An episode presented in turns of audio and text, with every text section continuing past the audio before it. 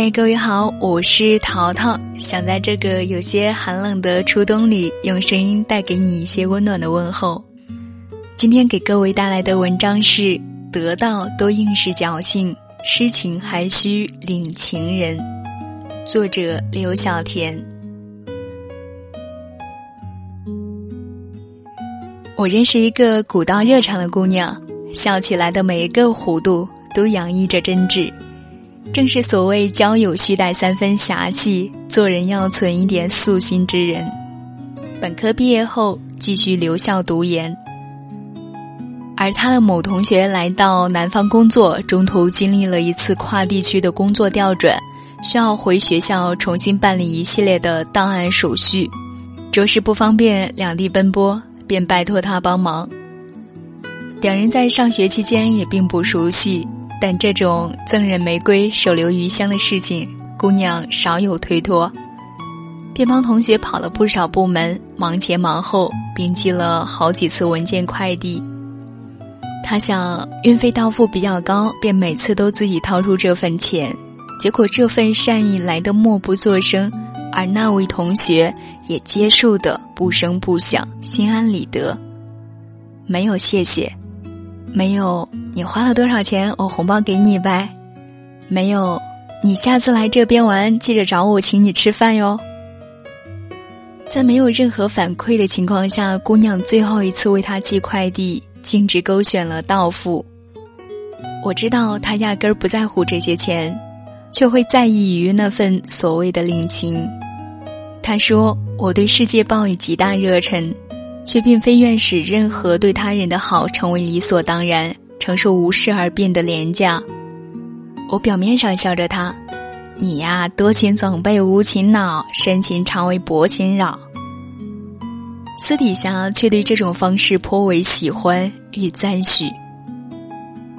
毕竟每个人与自己的身心为伍，对于自己内心波澜的感受程度，都像是对待被蚊子叮咬的肌肤，敏感而易知。就像坐在大巴车上，我以为那个倚窗的姑娘在漫不经心、走马观花的掠过外面飞驰而过的风景，却不小心发现她只是在目不转睛的注视着车窗虚衬的那边淡意面庞的自己。没错，我们容易关注自己，毕竟心里存有期许，总是我们只为小人物一贯的通病。说实话，我并不喜欢那种“既然付出就不要图回报”的论调。伴随着霜降，我们跨过了最后的秋天，在这枫叶荻花秋瑟瑟中，总要有能量的吸取，才能得内心温暖的释放。人如蝼蚁，那些密密麻麻的小心思与生俱来，我们又没有伟大到不食人间烟火的高度，又何苦用那些堂而皇之的大道理绑架自己？毕竟。谁不渴望在付出爱的同时得到珍视与尊重呢？更加确切的说，人们渴望的并不是得到回报，只是希望获得领情，一种简单的感谢，一种并不视之为理所当然的心情。小伙伴说：“为何不劝说姑娘径直跟同学讲明这些事，非得一个人瞎琢磨？”实际上，我也不知道，或许是脸皮薄。或许就是觉得人与人之间的交往微妙至极，有的时候需要直言，有的时候，却也总需要一些无需挑明的默契。毕竟情分这个东西，挑明了也就不是最初那个味道了。更重要的是，我始终认为，小恩答谢、知情领情，也是行走在世无需多言的素养与情商。有些人心安理得的接受他人的好，并非一次提醒就能改变的习惯。我就是喜欢那种不捅破的温暖与美好，喜欢默不作声的善意与心领神会的知情。倘若你无动于衷，我不会责怪，也不会失望，只会悄无声息地伸回自己善意的触角，再不试探。既然生活总会一不小心充斥了淡漠，如鱼饮水，冷暖自知，我又何必放纵自己或许存在的玻璃心，任由它去触碰凉意？尽管话如此说，但也不得不承认，很多时候人们的某些微小的付出，着实对回报并无期待。这种情形下的每一次的领情，都会是绽放在生活中的惊喜。爸爸每日早起打篮球，认识了许多朋友，少叔就是其中一个。虽叫少叔，实际上他比我大不了很多，只因跟爸爸是玩友，我也只能顺次叫声叔。少叔早先家境并不很好，早早成家，担起家庭的重担。上有双方老人，膝下两朵千金，经营饭馆为生，起早贪黑，克勤克俭。爸爸去他的餐馆吃饭，简单花了六七十元，执意不肯让他请客，放下两百块钱说：“小少别找了，我下次吃饭再接着算。”转天在篮球场上，少叔带来了一个新篮球。跟爸爸说：“哥，我知道你疼我，我也没什么其他方式表达。多的钱我也掏不出来，就看咱们的篮球快不行了，就买了个更好一点的过来。”那天晚上，爸爸跟我们提及这件事，竟两眼放光的说道：“这孩子这么懂事，只会让别人更加疼惜他呀。”这让我想起那天小师妹把课堂阅读材料借去复印，归还时说，复印的人把我的那一份弄折凌乱了些，故他执意把那本弄乱的拿走，把自己新复印的给我。随后还递给我一块德芙，笑意盎然地说：“师姐，谢谢你啦。”是日，我在图书馆靠窗的位置上坐着，看着师妹离开的身影，转过身来，阳光布满了整张桌子。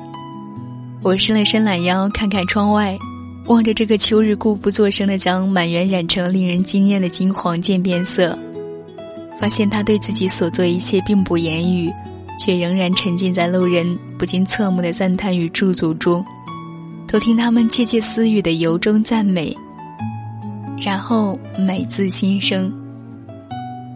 我想，对于爱与善意，我毫不吝啬，却也贪得无厌。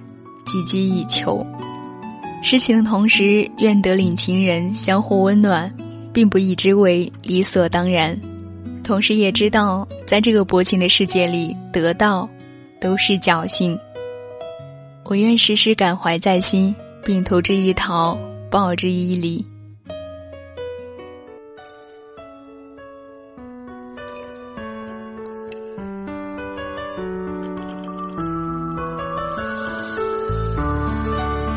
今天的节目就到这里，我是淘淘。如果你喜欢我的声音，可以在新浪微博搜索关注“听桃入耳”，桃是陶醉的桃。希望可以遇见每一个美好的你。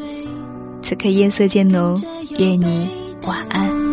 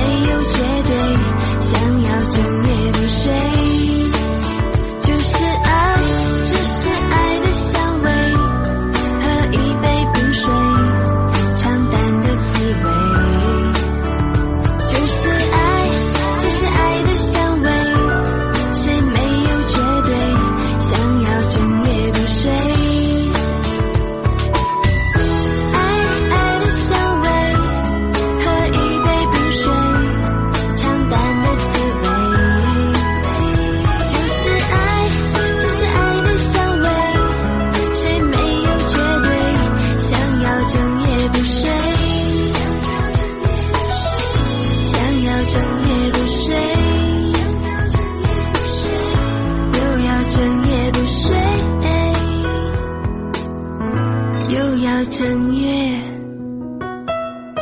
不睡。